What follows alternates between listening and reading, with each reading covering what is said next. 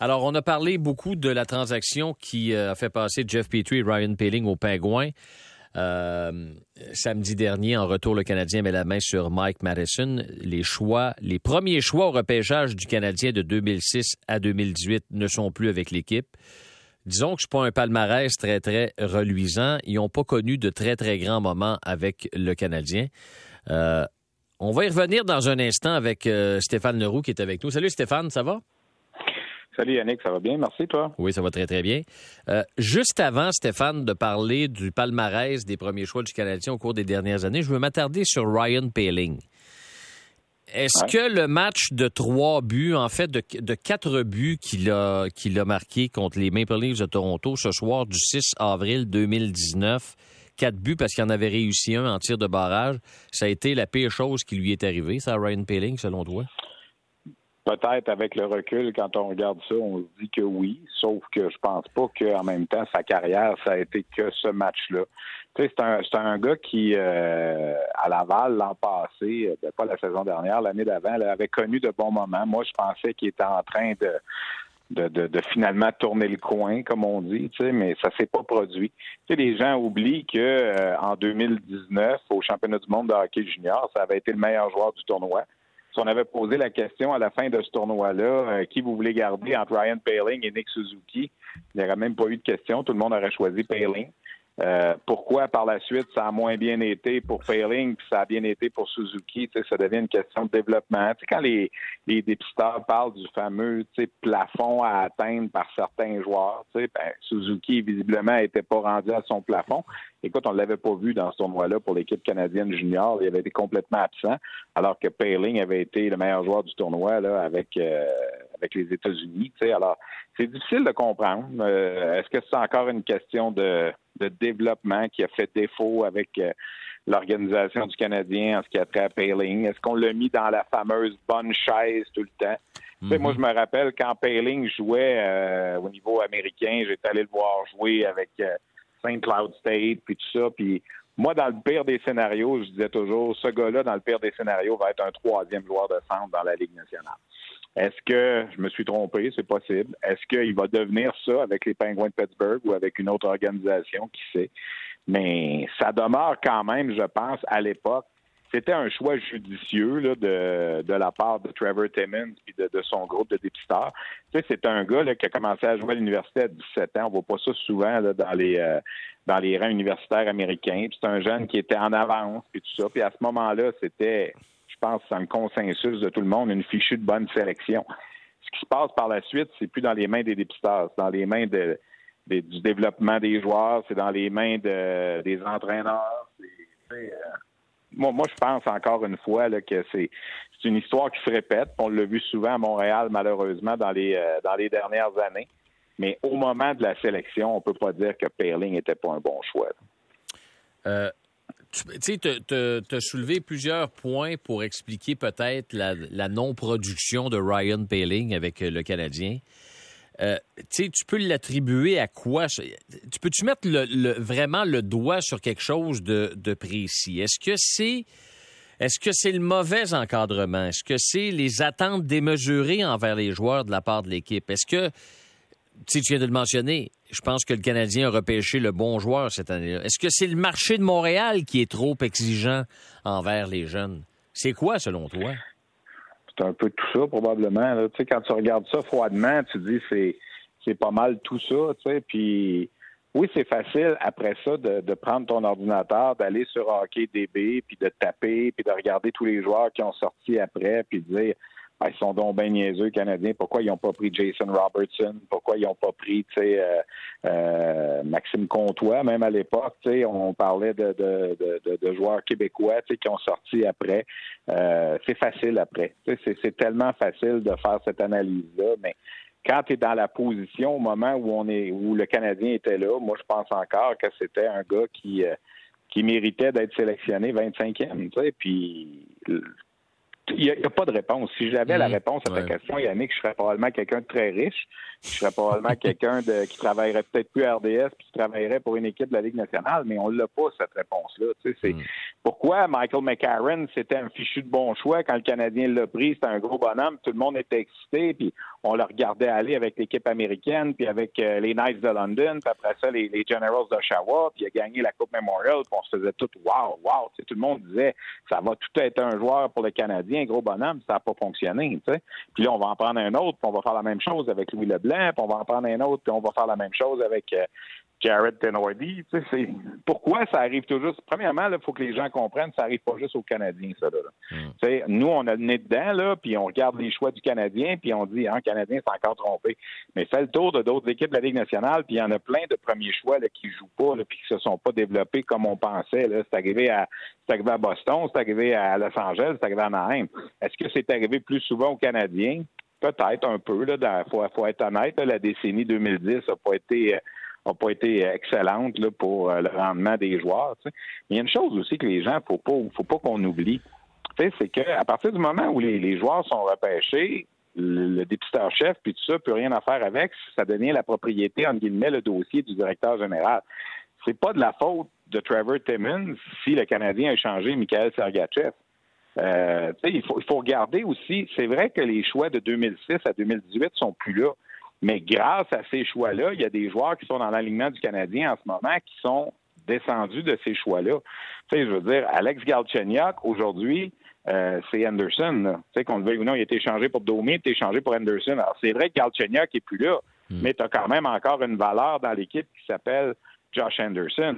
Tu regardes euh, Max Pacioretty, il est plus là, mais tu as encore une valeur qui s'appelle Nick Suzuki dans l'alignement que tu tu mm. peux pas nier non plus. Tu regardes Sergachev, il est plus là, tu as Jonathan Drouin. Bon, les gens vont dire quelle mauvaise transaction. Facile à dire maintenant, effectivement. Mais tu sais, il y a des valeurs associées à ces premiers choix-là qui ne sont plus avec les Canadiens qui euh, sont encore dans l'équipe. Ça, faut pas l'oublier dans l'équation. Parce que si ces choix-là n'avaient pas été bons, tu sais, si Sergachev on s'entend aujourd'hui que Sergachev, c'est un très bon choix du Canadien à l'époque. Euh, le gars vient ah d'avoir un contrat de 60 et quelques millions. Mais si ce, choix-là n'avait pas été bon, tu n'aurais pas pu l'échanger contre un gars qui avait été pris troisième au total, Jonathan Drouin, qui bon, ça a mal tourné. C'est ça aussi. Là, puis Max Pacioretty, s'il n'avait pas été bon, tu n'aurais pas eu Nick Suzuki pour. Aujourd'hui, c'est quand même ton premier centre. Alors, je suis conscient que, que Max Pacioretty, un premier choix du Canadien, ben, en tout cas, le deuxième premier choix du Canadien cette année-là, après Ryan McDonough, soit dit en passant, a été échangé pour Scott Gomez. C'est toujours même pas de la faute des députeurs, ça non plus. C'est ce, que j'allais te relancer en disant ça, ben parce qu'à l'époque, ben on a voulu euh, accélérer le processus de vouloir gagner tout de ben suite sur Bob Gainey. Là. puis moi, cette transaction-là, je pense encore que c'est la pire ever, là, parce que ce que, le, ce que les, les, Devils du New Jersey voulaient faire à ce moment-là, c'était carrément de se débarrasser du contrat de Scott Gomez. C'est ce qu'on voulait parce qu'on avait, on voulait signer Marianne Gaboret. Alors, je ne pense pas encore aujourd'hui, puis là, ça fait longtemps, là, puis ça donne rien de brasser ça, là, mais je ne pense pas que le Canadien aurait été obligé de donner Ryan McDonough dans cet échange-là. Juste d'enlever le contrat à de Gomez au, Devils, c'était déjà leur rendre un fichu de service. Là. Mm.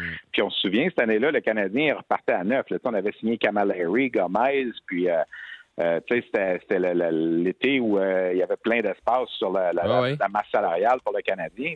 Alors déjà, de leur enlever le contrat de Gomez, c'était de rendre tout un service. Est-ce qu'en plus, il fallait qu'on donne euh, Ryan McDonough là-dedans aussi? Pas convaincu. Puis j'ai dit Devils, est-ce que c'est les Rangers? Alors, tu sais, faut, faut, cet, échange-là va toujours me rester bien, bien, bien perplexe. Euh, Mike Matheson, euh, euh, Stéphane, qu'est-ce que tu penses de ça, sa venue avec le Canadien contre Jeff ben, Petrie? C'est un, défenseur qui est capable de jouer top 4, je pense. C'est un gars qui, à l'époque, on le suivait beaucoup. J'avais été le voir jouer, je me rappelle, il jouait avec les Lancers d'Omaha dans, dans la USHL, puis on le suivait parce que c'était un Québécois, puis tout ça. Tu sais, puis moi, moi c'est un gars que dans le Midget 3, on a, on a comment, il a joué deux ans Midget 3 parce que lui, il voulait pas aller jouer. Il avait été repêché par les, euh, les cataractes de Shawinigan. Puis, euh, il, ne voulait pas aller jouer dans, dans la Ligue junior. Il a joué avec Boston College. Euh, il a joué avec Dubuque, mais j'avais été le voir un match contre Omaha. Je me rappelle, c'est pour ça que je disais Omaha. il a joué avec Dubuque dans la USHL. Puis après ça, il a joué Boston College. On avait été le voir jouer là. Puis, c'est un gars qui c'est peut-être pas, il sera peut-être pas un, Jeff Petrie, parce que Jeff Petrie, à son meilleur, a quand même donné des bonnes saisons aux Canadiens. Mm. Mais dans les circonstances, en voulant se débarrasser d'un gars qui voulait plus jouer avec les Canadiens, en voulant gagner un peu sur la masse salariale, je pense que dans les circonstances, c'est un échange qui est plus qu'acceptable pour, euh, pour le Canadien. Ça va donner un petit peu plus de flexibilité, puis on règle un dossier d'un gars qui n'était pas heureux. Il va probablement falloir faire un ou deux autres changements encore pour euh, se donner plus de flexibilité. Parce que, tu sais, l'héritage de Marc Bergevin et de Trevor Timmons à la nouvelle direction en termes d'espoir, je pense qu'elle est bonne quand tu regardes l'héritage qu'on a là, avec euh, Caden Goulet, puis avec euh, tous les jeunes qui s'en viennent, même Cole Caulfield qui est déjà là, puis tout ça, l'héritage est moins bon au niveau de la gestion de la masse salariale. le contrat de Mike Hoffman, je l'ai dit souvent, pour moi, c'est une catastrophe. C'est d'avoir donné 4,5 millions à ce gars-là pour trois ans. Il reste encore deux ans. Le contrat de Gallagher, c'est sûr qu'il va être lourd, mais bon, quand, quand Marc Bergevin aimait, comme on dit, il donnait. Puis c'est avec ça que la nouvelle organisation est prise pour, pour jouer. Fait que oui, l'héritage est bon en termes d'espoir. Je pense que les derniers repêchages de Timmons ont été très bons. Puis on va le voir au fil des prochaines années. Puis je pense que ça va commencer avec Aiden Goulet notamment. Puis il va en avoir d'autres. Mais l'héritage au niveau de la, gestion de la masse salariale, ça, c'est pas évident. Oui, puis tu te rappelles, dans les dernières années, les deux dernières années, on critiquait Marc Bergevin, comment ça se fait qu'il dépense pas au top de la masse salariale, puis comment ça se fait qu'il se laisse autant d'espace. L'année passée, il fait ça, puis regarde ce que, ce que ça donne. Tu viens de résumer en quelques mots ce que, ce que l'organigramme... Mike Hoffman, là, sérieux, là. L'année passée, ben, en fait, l'année d'avant, là, il était rentré avec les Blues de Saint-Louis sur un, un essai professionnel, un try-out, comme on dit en anglais. Puis là, à la fin de l'année, le Canadien va chercher ce gars-là, puis il donne 4,5 pour trois ans. Et moi, d'après moi, là, il serait venu à Montréal pour 1 ou 1,5 par année pour trois ans. Mm. Puis, tu sais, s'il y avait dit non, bon, parfait, c'est pas grave. Mais on était un peu berné par le fait que le Canadien s'était rendu en finale de la Coupe Stanley, puis on s'est dit, hey, il manque peut-être pas grand-chose, puis on va aller chercher ce gars-là. Mais, tu sais, le joueur en, en tel que tel, ça va ça va être un gars qui va te donner des buts, puis ça, puis on sait ce que Mike Hoffman peut donner, mais le contrat, pour moi, est beaucoup trop lourd dans le contexte de la masse salariale. Tu n'as pas voulu donner 500 000 de plus à Philippe Dano pour le garder à Montréal, et tu donnes 4,5 millions à Mike Hoffman, mais c'est une catastrophe, ça, là. C'est juste ce dossier-là. Là. Non, oui, non, je sais, je sais, puis c'est pas, pas le joueur le plus... Euh, c'est pas mal un joueur unidimensionnel, on s'entend, là, Mike euh, Hoffman? uni avec un U majuscule. Exact, exact. 30 euh, secondes, Samuel Montembeau, tu dois être content de voir son contrat de ben deux ans, ben, 2 ben millions de dollars. Un volet en plus? Ben oui, puis si, écoute, si jamais pour X raison, Carey Price est en pleine forme, puis Jake Allen est là, ben, ça fera tout un mentor pour Caden Primo avec le Rocket de Laval. C'est un gars qui va amener euh, la sécurité euh, comme Kevin Poulain a fait euh, la dernière saison, mais avec encore plus d'expérience, peut-être qu'un Kevin Poulain avec ce qu'il a vécu avec le Canadien. C'est une fichue de belle police d'assurance. Puis je suis pas mal sûr que Montembeau est au courant de la situation. Puis il voulait demeurer à Montréal, il l'avait dit souvent. Mm-hmm. Puis je pense qu'il sait très bien que si Price est en pleine forme, Jake Allen est là, ben Montembeau va jouer à Laval, puis il va être avec Caden Primo, puis Primo risque d'avoir plus de temps de place que lui à Laval en plus, mais tu auras toujours ta police d'assurance si jamais Price se blesse, puis on sait que ça peut arriver, puis ça va sans doute arriver, mais tu vas pouvoir laisser un Primo tranquille à Laval, puis faire monter un Montembeau pour appuyer Jake Allen si jamais le, besoin se fait sentir. Puis on a signé Philippe Desrosiers sur un contrat à deux volets avec Laval et Trois-Rivières. Euh, Joe Verbenek aussi, qui est un autre gardien de l'organisation. Alors, on est correct, je pense, à cette position-là. Puis Montembeau, c'était une belle police d'assurance, puis à un million par année. Oui, s'il joue à Laval, un million par année, c'est beaucoup d'argent dans la Ligue américaine, mais qu'est-ce que tu veux, tu n'as pas le choix. On donnait 750 000 sur un contrat one-way à Charlie Lindgren quand il se promenait entre Laval et Montréal. Je ne vois pas pourquoi est-ce qu'on peut pas faire la même chose avec Samuel Montembeau à un million. Là. Excellent point. Stéphane, merci. Toujours apprécié. Bonne soirée. Bonne soirée. Salut. Salut Yannick. Bye bye.